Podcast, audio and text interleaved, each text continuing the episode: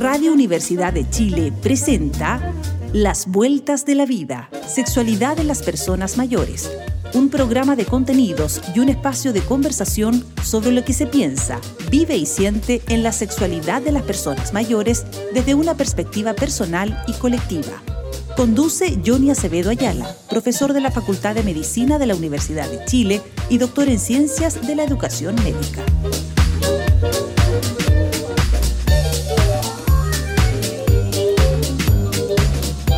Apreciados y apreciadas auditores, les saludamos muy cordialmente esperando que se encuentren todos y todas muy bien.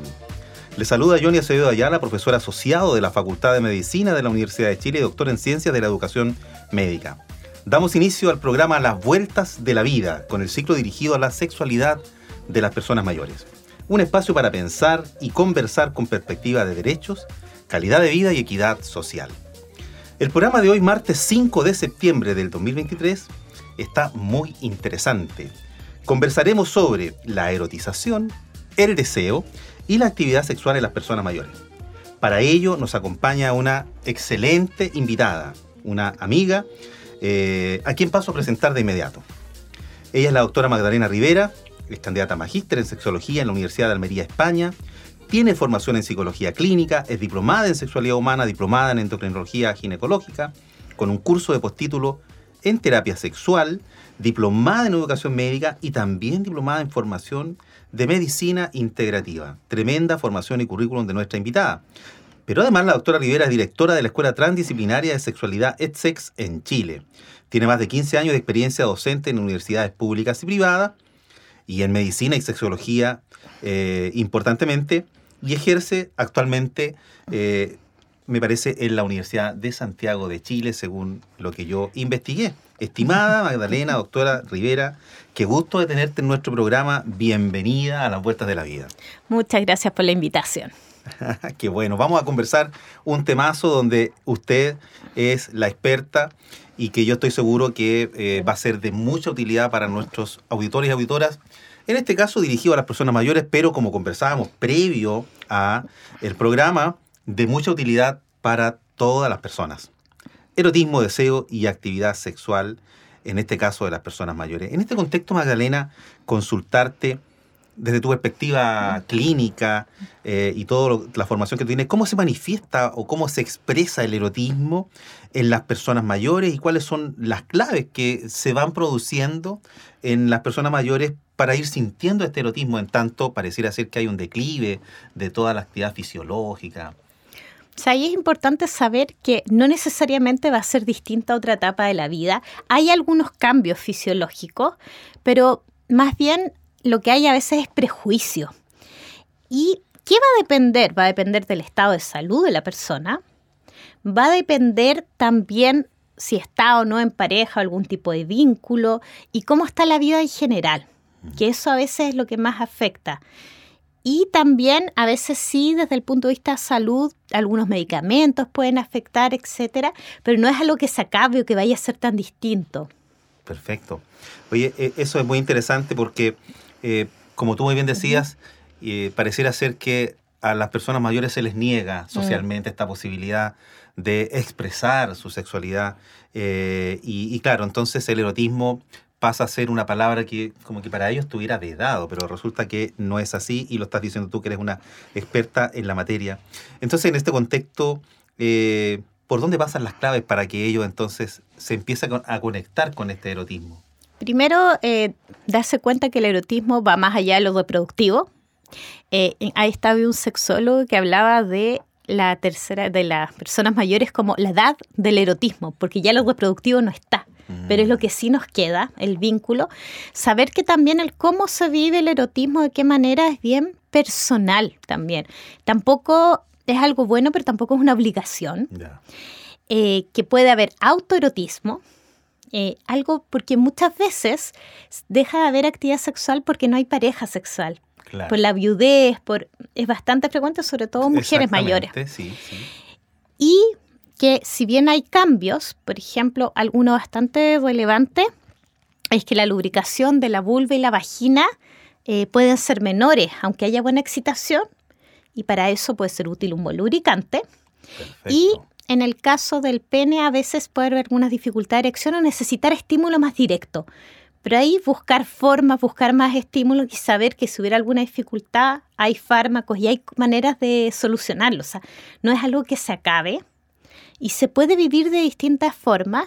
E incluso hay quienes eh, tienen como más disfrute en este periodo si es que están más o menos bien las condiciones de vida y de salud, porque hay más tiempo. O sea, mm. sí, porque ¿qué pasa cuando hay, no sé, las personas están criando o mucho trabajo, etcétera? Puede ser un periodo de la vida súper bueno en el poder darse el tiempo para el erotismo. Perfecto. Oye, y conversábamos en programas anteriores eh, cómo hoy día las personas están viviendo más eh, por, expectativa de vida nacer. Las personas mayores de hoy son distintas a las que eran nuestros abuelos y, antes inclusive. Están en cierta medida eh, más conectados con el mundo del trabajo, con el mundo de lo social, eh, y por lo tanto se arreglan en teoría, si, como dices tú, si todas las condiciones están bien, eh, se arreglan más, se, se, van sintiendo mejor. Entonces, sin embargo, hay otras, como tú muy bien dijiste, pasan por algunos estados de la vida, por por ejemplo, pérdidas importantes y, y, se conectan con las enfermedades. Entonces, ¿cuál es, cuál es la recomendación ahí por ejemplo, cuando hay enfermedades de salud mental, cómo, cómo poder transitar y salir de eso para poder conectarse con esto que estamos hablando del erotismo y el deseo. Sí, ahí lo primero es como que eso hay todavía prejuicio y más en personas mayores, como de esto de consultar con dificultades de salud mental, mm. porque a veces que baje el deseo bruscamente no es algo de la edad y podría ser un síntoma, por ejemplo, una depresión. Perfecto. Entonces, y ahí hay que ver si está bajando las ganas también de otras cosas, pensando en el erotismo, no solo lo como tan sexual, sino que como esta sensación vital hacia la vida. Si eso va bajando, hay bastante depresión, poder consultar porque se puede tratar. Y también hay a veces enfermedades médicas que pueden dar eh, problemas similares, por ejemplo, hipotiroidismo, hay déficit de vitamina D bien frecuente en Chile, y varias otras cosas que pueden bajar la energía, la calidad de vida, y que si las abordamos bien, hacen poderes tantos. Ahí como eh, quizás pensarte una buena salud sexual es parte de tener una buena salud física y mental. Por lo tanto, ahí los exámenes preventivos son importantes a, toda edad, digamos, pero aquí con mayor razón, me imagino yo. Sí, exactamente. Y eso también, por ejemplo, el tema de que haya dificultades de erección no es por la edad, es por algunas enfermedades que son más frecuentes que con la edad, como la diabetes, hipertensión. Por eso, mientras antes se pesquisen y mejor se controlen, vamos a tener menos riesgos de que haya estas dificultades. Perfecto. Oye, y, entonces eh, ahí la recomendación es cuando sienta esta pérdida de energía, eh, cuando sienta estas pocas ganas de, hacer algo, entonces evalúe, consulte, mm. porque si eso se pesquisa y se trata a tiempo, no debiera alterar tanto la capacidad y la funcionalidad sexual, digamos. Exactamente. Y incluso si hubiera ya algo más que hubiera más dificultad y todo, hay herramientas. Y además también pensar que lo erótico es mucho más que lo genital eh, como no pensar que, no sé si hay un problema de erección o lubricación o alguna cosa, por eso se acabó. No. Hay alternativas de tratamiento y también hay alternativas de usar todo el cuerpo para el disfrute. Perfecto. Y entonces, Madalena, estoy, estoy entendiendo que esta, esta capacidad de erotización que, tienen, que tenemos todas las personas, y en este ciclo en particular, tiene un componente que es muy mental, tiene un componente que es más biológico, orgánico, eh, y yo me imagino que, de acuerdo a lo que tú me estás contando, cuando ambas cosas están bien, entonces debiera funcionar bien eh, el deseo, ¿no? Sí, y también hay... ¿Cuál es el link entre la erotización y el deseo ahí? Claro, hay dos componentes más ahí que son relevantes, otro es el vincular, Porque a veces si hay una pareja, ¿cómo está ese vínculo? A veces la baja de deseo puede ser eh, un síntoma de que hay un problema de pareja. Perfecto. Y también lo sociocultural, porque ¿qué pasa si alguien ya con la idea de tengo más edad, ya no corresponde mi deseo, ya no mm. está bien? Eso puede, o todo lo que se trae, se trae detrás de una educación sexual muy represiva y eso. Eh, uno de los indicadores de una buena salud sexual eh, es como fue antes. Perfecto. Eh, así que viene también como de la propia historia. Pero sin embargo, no hay que quedarse en eso. Hay personas, eh, por ejemplo, yo he atendido mujeres que han tenido su primer orgasmo. Wow. Sí, con más de 60 años. Imagínate. Así que uh. sí, porque ahí, porque se ha abierto más el tema. Exactamente. Bueno, entrevistamos acá a dos personas mayores en el segundo programa. Eh, y ellos decían, mm. me acuerdo, eh, Ciro, un gran dirigente de la región metropolitana, dijo, bueno, la sexualidad para nosotros desaparece cuando uno se muere, Nos acompaña toda la vida mm. y le da un mensaje muy poderoso a todas las personas en términos de que es una cosa de mentalidad. Mm. Es una cosa de que, de, que tienes que sentirle y, que viva en, ti, digamos, para conectarse con ese, con ese vínculo. Entonces, em, ahora lo que te decía, este link entre el erotismo y el deseo, ¿ah? e, es, algo que, parece que tiene una, una, vinculación directa y si el erotismo falla es porque a veces está, como dices tú, la relación de pareja tiene problemática. No hemos testeado en terreno que en, en, en trabajos con personas mayores que dicen, es que no, mi mi pareja llega del trabajo, llega cansado, tiene problemas económicos, tiene problemas con el jefe, eh, anda agotado y claro, y por lo tanto no funciona bien.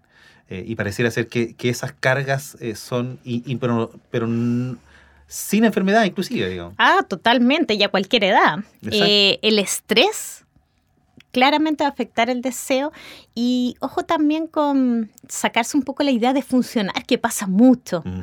sobre todo en los hombres, como esto de tener que funcionar. Entonces a veces si están más estresados tenían menos ganas y como tenían menos ganas no anduvo también la erección. Exacto. Y si no anduvo también la erección, después dice no estoy funcionando y ese mismo miedo a fallar y ahí empieza. Y eh, como venimos sin muy buena educación sexual y las personas mayores se criaron un ambiente más represivo, no hay muchas veces herramientas para hablar. Entonces, poder hablar si se está en pareja es súper importante. El, tema comunicacional ahí parece que es clave en la pareja mm. y, y da la impresión aquí, tú eres la experta, que las parejas no conversan tanto, parece, ¿no?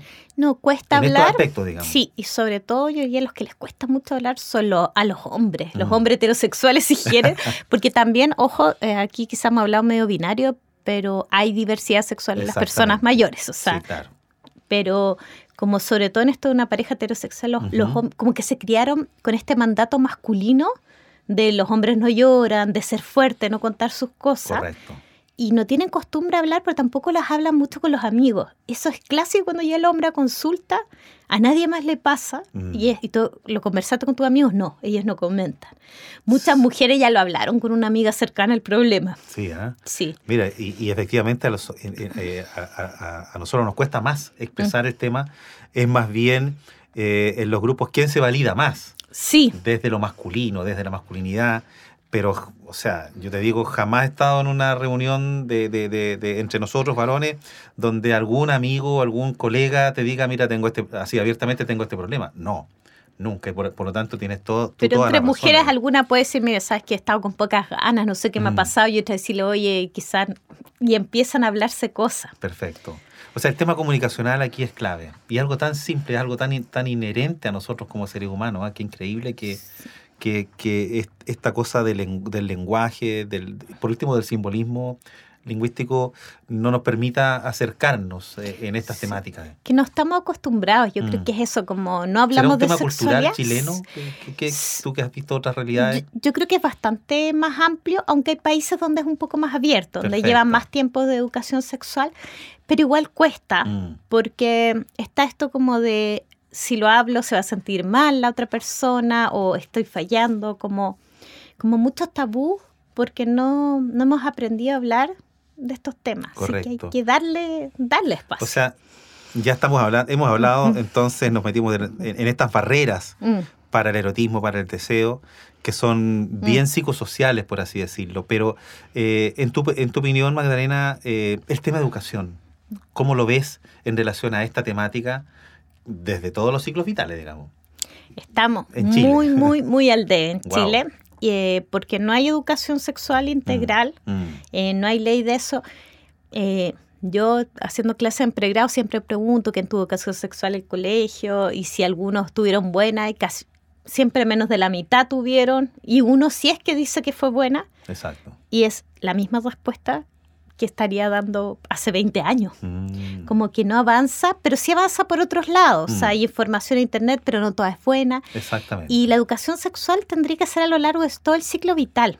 Porque, por ejemplo, pensando en personas mayores, eh, poder aunque hubiera habido una buena antes, eh, conocer los cambios que se producen en esta etapa, poder resolver dudas, etcétera. Mm. Entonces, es bueno que haya espacio y también a los profesionales, profesionales de salud y de educación, porque después van, tienen una dificultad, consultan y esta se siente incómoda a veces la persona a la que consulta. Mira, qué, qué interesante lo que comentas, porque, o sea, pareciera ser que la cosa va escalando. Mm. Hay poca formación a nivel de colegios, Mm, te fijas, mm. básicos, medios, pero también hay poca información, pareciera Mm. ser universitaria. Tú eres, tú eres docente universitaria, eh, eh, entiendo, Madalena, estás en, en la Facultad de Medicina de Sí, la ahí Universidad de hago un Santiago. curso electivo sexual, pero es electivo para Ah, medicina, no, Ah. no, no hay No es parte de, de- de una asignatura de la malla, no. Y Ya. no conozco en este momento, quizás existe, pero hasta donde yo sé, ninguna facultad de medicina Sí. en Chile tiene un curso eh, de sexualidad completo y obligatorio para... Perfecto. Ah, Bueno, yo en, la- en el caso de la Facultad de Medicina de Chile, donde trabajo yo, tampoco. O sea, Mm. es, es muy poco lo que se entrega, en algunas carreras más que en otras, obstetriza, eh, pero, pero medicina en general y otras carreras, eh, no, no, no, no tenemos formación. Por lo tanto, cuando estas personas mayores tienen alguna problemática relacionada con esto, su vía más directa es acercarse a la atención primaria, a los CEFAM, Sí. y pareciera ahí que si no estamos formando esos profesionales, entonces evidentemente tenemos una brecha de la cual no, no nos estamos haciendo Sí. cargo. Igual yo creo que es importante atreverse a consultar porque hay que visibilizar la brecha. Ah, También. interesante mensaje entonces para Sí. todas las personas mayores que nos Que están puedan- escuchando. Claro que Que sí. expresen la necesidad. Y si están en grupos, en juntas de vecinos, en grupo Ujú. adulto mayor y dentro de su grupo ven que es una necesidad, empezar a ponerla. Porque Sí. esa es la manera de lograr también algunas Sí. cosas. Mira, interesante lo que comentas porque, eh, bueno, tú sabes, y eres muy buena amiga también de otra, de una amiga de ambos, que es la doctora eh, Constanza Bartolucci, ya tuvo los dos programas anteriores, escribimos un libro, Sexualidad de las Personas Mayores, y, y ese libro tuvo mucho impacto a nivel Mm. social y comunitario, Mm. y a nivel universitario también. Y fíjate que en el programa Más Adulto Mayor. Que en esta política de envejecimiento saludable que está instalado en, en- en la atención primaria, los CESFAM, eh, me han llamado desde los servicios de salud, porque de regiones inclusive, porque eh, ellos, las personas mayores están preguntando por temas de sexualidad y resulta que los profesionales de la salud, de, de, de los CEFAM y de la atención primaria, le dicen a sus referentes de los servicios de salud, necesitamos esta formación. eh, Mm. y, y entonces llaman al Ministerio de Salud, del Ministerio de Salud le dicen, vaya, converse, llamen al profesor Acevedo de la Facultad de Medicina, él escribió un libro. Entonces, como bien, y, y me ha tocado hacer, eh, hacer ponencia eh, en, en- en regiones, vía Zoom, eh, con mucha gente, tratando de vincular y de poner eh, en, en el tapete esta problemática y dando algunos lineamientos generales de cómo abordarlo. Eh, entonces, eh, es una necesidad sentida que, que pareciera ser que como que todos vamos confluyendo a que hay que empezar a, a- a empujar con mucho más fuerza, digamos. Totalmente. Perfecto. Estamos conversando con la doctora Magdalena Rivera, ella es chilena, candidata magíster en sexología en la Universidad de Almería, España, con formación en psicología clínica, diplomada en sexualidad humana, diplomada en endocr- endocrinología ginecológica. Tiene curso de postítulo en terapia sexual, diplomada en educación médica y también en formación en medicina integrativa. Magdalena, las mujeres mayores, y a la, luz de este tema, hermoso tema que acabamos de escuchar, donde se mezcla eh, las relaciones de pareja con este sentido del erotismo, del deseo y del amor, digamos. Eh, en tu perspectiva, eh, a las personas mayores, ¿qué les falta? O a lo mejor para desarrollar esta capacidad de eh, erótica o de coquetería, eh, ¿y cuáles serían tus recomendaciones al respecto en términos de que no se vayan quedando y dejando estar, digamos? Claro, más bien, bueno, primero es reconocer si eso es algo que se quiere mantener o no, porque no es obligación. Qué buen punto. Y lo otro importante es como empezar a sacarnos, yo sé que cuesta este estereotipo que para que ser erótico hay que ser joven en cierto cuerpo, Mm, que todo cuerpo puede ser erótico y deseable, como aprender a quererse, que a veces no es fácil con los cambios corporales, y, y a como darle un lugar, yo pienso, ¿qué nos pasa con los cuerpos de las personas que los juzgamos así? Y no nos pasa con los animales. Por ejemplo, el gato está viejito, el perrito lo encontramos lindo igual. Igual. Sí, como, Claro, como- es verdad. ¿eh? sí, empezar a mirar Sí. y que y que el cuerpo puede seguir disfrutando y el contacto erótico y el, la coquetería y lo que queramos, eh, si es que queremos siempre, hasta siempre. Perfecto. Porque fíjate que eso es tanto para hombres como para mujeres. ¿ah? Eh, uno, nosotros hemos visto en el tema eh, comunitario que eh, a los hombres les pasa más o menos lo mismo. E, esa capacidad física espléndida de joven, radiante, se va perdiendo y, va afectando entonces este estereotipo de ser el superhombre forzudo, machista y que ya después no se puede parar, le, puede, le duelen las rodillas, no tiene la misma energía. Y por tanto afecta en cierta medida la autoestima, pero, pero la recomendación tuya es a conectarse con, el momento, el cuerpo y lo el cuerpo y con lo que puede disfrutar y con buscar las formas que quizá es menos atlético todo, pero se puede buscar los tiempos. Eh, también igual en eso es bueno eh, el tema también de mantener cierto nivel de actividad física y todo, no para verse, ¿ah? sino que por la funcionalidad. Perfecto. Y también, mira, mientras algo, hay algo, mientras las personas estén con la cabeza capaz de haber consentimiento y y poder disfrutarse muchas veces lo que más se disfruta no tiene que ver con lo enérgico, atlético, sino que también las caricias, las miradas, etcétera. O sea, como y eso va a estar. Perfecto. Oye, y desde otra perspectiva, eh, a mí lo personal me ha tocado ver en grupos de personas mayores cómo el, la pérdida de una persona significativa como la pareja genera eh, un, un, dolor muy intenso, un duelo muy intenso y cuesta mucho salir de ahí. Mm. Entonces, pensando en cómo reconectarse de nuevo estas personas, porque a veces esa edad joven, me tocaba ver personas a los 55 años y que es tan fuerte el vínculo que les cuesta reconectarse y algunos deciden de frente no volver a conectar. Pero, pero hay gente que sí. Mm. ¿Y, cuál es la recomendación ahí, digamos? Sí, primero yo creo que es con darse el tiempo para el duelo, no negarlo, vivir también la tristeza, irse reconectando como quizás antes de lo tan sexual, con lo erótico la vida en general, con el placer y el disfrute, y sacarse la idea que a veces se tiene como de, que hoy si pasó esta muerte yo disfruto como que hubiera una cierta traición. Mm. Eh, entender que si hay un ser querido que se fue, eh, yo creo que quisiera que disfrutáramos. como pensar eso, que, y que a veces se puede vivir con la, que puede en algún lugar quedar la tristeza, pero también haber espacios de disfrute. Perfecto. Y me imagino que esto además eh, requiere espacios de conversación con, alguna persona eh, que tenga alguna formación como la tuya. Puede a veces ser necesario, a veces no, pero yo creo que siempre es bueno hablar las cosas porque cuando quedan muy adentro, uno a veces da una vuelta y a veces basta hablarlo con la amiga, el amigo, a veces requieren ayuda profesional, pero no siempre pero muchas veces las dificultades y problemas cuando los dejamos solo adentro cuestan más. Así que yo creo que sí hay que conversar las cosas. Perfecto.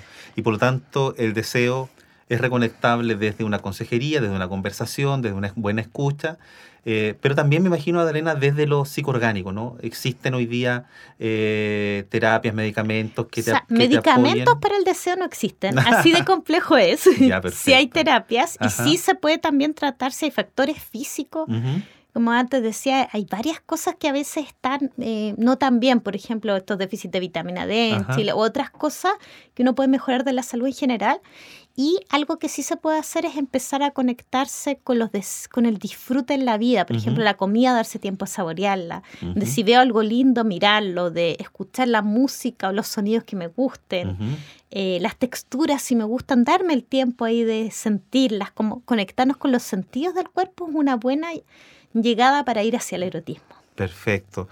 Y por lo tanto, esto de que conversan tanto los hombres hoy día, me imagino las mujeres también, los hombres, el tema del, del Viagra, del Sindefanil, eso más que para el deseo es para una cosa orgánica sí se sirve para cuando hay dificultades orgánicas de la erección. Por ejemplo, a veces daños que se han producido por diabetes, hipertensión, etcétera. Y el ideal es que tengan también un acompañamiento de tipo, una evaluación médica para ver si son indicados, no porque sean tan peligrosos, sino que porque pueden, si el tema es más psicológico, no van a servir y saber tomarlos bien en el momento que corresponde y necesitan estímulo erótico. O sea, si, si se lo toma y se pone a hacer, no sé, a trabajar, no va a pasar nada, a no ser que lo erotizara el trabajo, pero no es tan frecuente. Perfecto. Mira, hemos hablado de todo un poco. Y por lo tanto, y yo diría que esta pregunta que yo tenía para ti ha ido saliendo en términos de cuáles las recomendaciones que tú le darías a las personas mayores para que disfruten su, su sexualidad, para que vivan el deseo y, y, unas, y, y, unas saludables relaciones sexuales, por así decirlo. Y lo más importante es saber que no es un tema de edad, eh, que no es necesario tener un cuerpo perfecto ni nada. Perfecto. Ahí mismo se pueden dar cuenta que si pueden desear cuerpos que también no son como los hegemónicos, es porque también los otros pueden ser deseables eh, y darse espacios para tratar dentro de lo que se pueda de estar lo mejor posible en la salud física y mental. Perfecto. Porque eso va a ayudar a dar y también darse espacios de disfrute siempre. Y si no es la parte como más erótico sexual lo que le interesa, uh -huh. sí disfrutar de la vida, lo que se pueda. Yo sé que a veces se ponen complejas las cosas, pero, claro. pero no olvidar que eso es parte de nuestra vida. Maravilloso. Hoy se nos ha ido el programa volando, Magdalena. Eh, yo solamente antes de decirle a nuestras y nuestros auditores que un día 5 de septiembre, como hoy, pero del 1791, se publicó la Declaración de los Derechos de la Mujer y de la Ciudadana en Francia redactado por esta famosa escritora, dramaturga, filósofa, política y feminista, conocida como Marie Gausset, pero más eh, en la literatura como Olympe de, de Goyes. Y también eh, Magdalena me ha recordado que el 4 de septiembre es el Día Mundial de la Salud Sexual y en esta oportunidad el tema va a estar dedicado al consentimiento, al consentimiento de la o de las parejas a la sexualidad, al sexo, a la actividad coital. Eh, recordarles también que el día 6 de septiembre se llevarán a cabo las primeras jornadas científicas de la revista chilena de atención primaria y salud familiar. Esta es una revista eh, científica, como dije, digital, de publicación continua, y va a ser una actividad desarrollada en el campus sur de la Facultad de Medicina en el Departamento de Atención Primaria, de 9 a 17 horas, será certificada y es gratuita. Y al día siguiente, el día jueves 6, perdón, 7 y viernes 8 se realizará un curso Cómo investigar en atención primaria, un curso dictado por el doctor en ciencias Mario Ávila, cubano, que va a estar en Chile y que va a aprovechar de uh, dictar este curso muy, muy interesante. Estimados y estimadas auditores, estamos llegando ya al final de nuestro programa que trató sobre la erotización, el deseo y la actividad sexual en personas mayores. Querida Magdalena Rivera, doctora Rivera, eh, palabras al cierre para usted. Muchas gracias por la invitación. Eh, felicitaciones por abrir este espacio, hablar de sexualidad y además en personas mayores, algo importante. Y para quienes no, somos personas mayores, recordemos que también, eh, si es que no morimos jóvenes, vamos a hacerlo. Eh, también es nuestro futuro y como hay que irse sacando también esa discriminación o de verlos como eh, menos capacitados o que a veces se infantilizan. yo creo que eso para mí es fundamental. Muchísimas gracias, Magdalena. Bueno, así termina las vueltas de la vida con el ciclo sexualidad de las personas mayores en el 102.5 FM de Tudial. Recuerda revisar el programa de hoy en la página web de la Radio Universidad de Chile o en Radio Universidad de Chile online y busque la pestaña Volver a escuchar. Pero además, usted puede escuchar y o descargar todo nuestro programa, incluido el de hoy, desde Spotify y otras redes sociales. Les esperamos como siempre el próximo martes a las 11 de la mañana. Reciban un fraterno abrazo y que tengan una excelente semana. Chao, chao. Radio Universidad de Chile presentó Las Vueltas de la Vida, Sexualidad en las Personas Mayores un programa de contenidos y un espacio de conversación sobre lo que se piensa, vive y siente en la sexualidad de las personas mayores desde una perspectiva personal y colectiva. Condujo Johnny Acevedo Ayala, profesor de la Facultad de Medicina de la Universidad de Chile y doctor en Ciencias de la Educación Médica.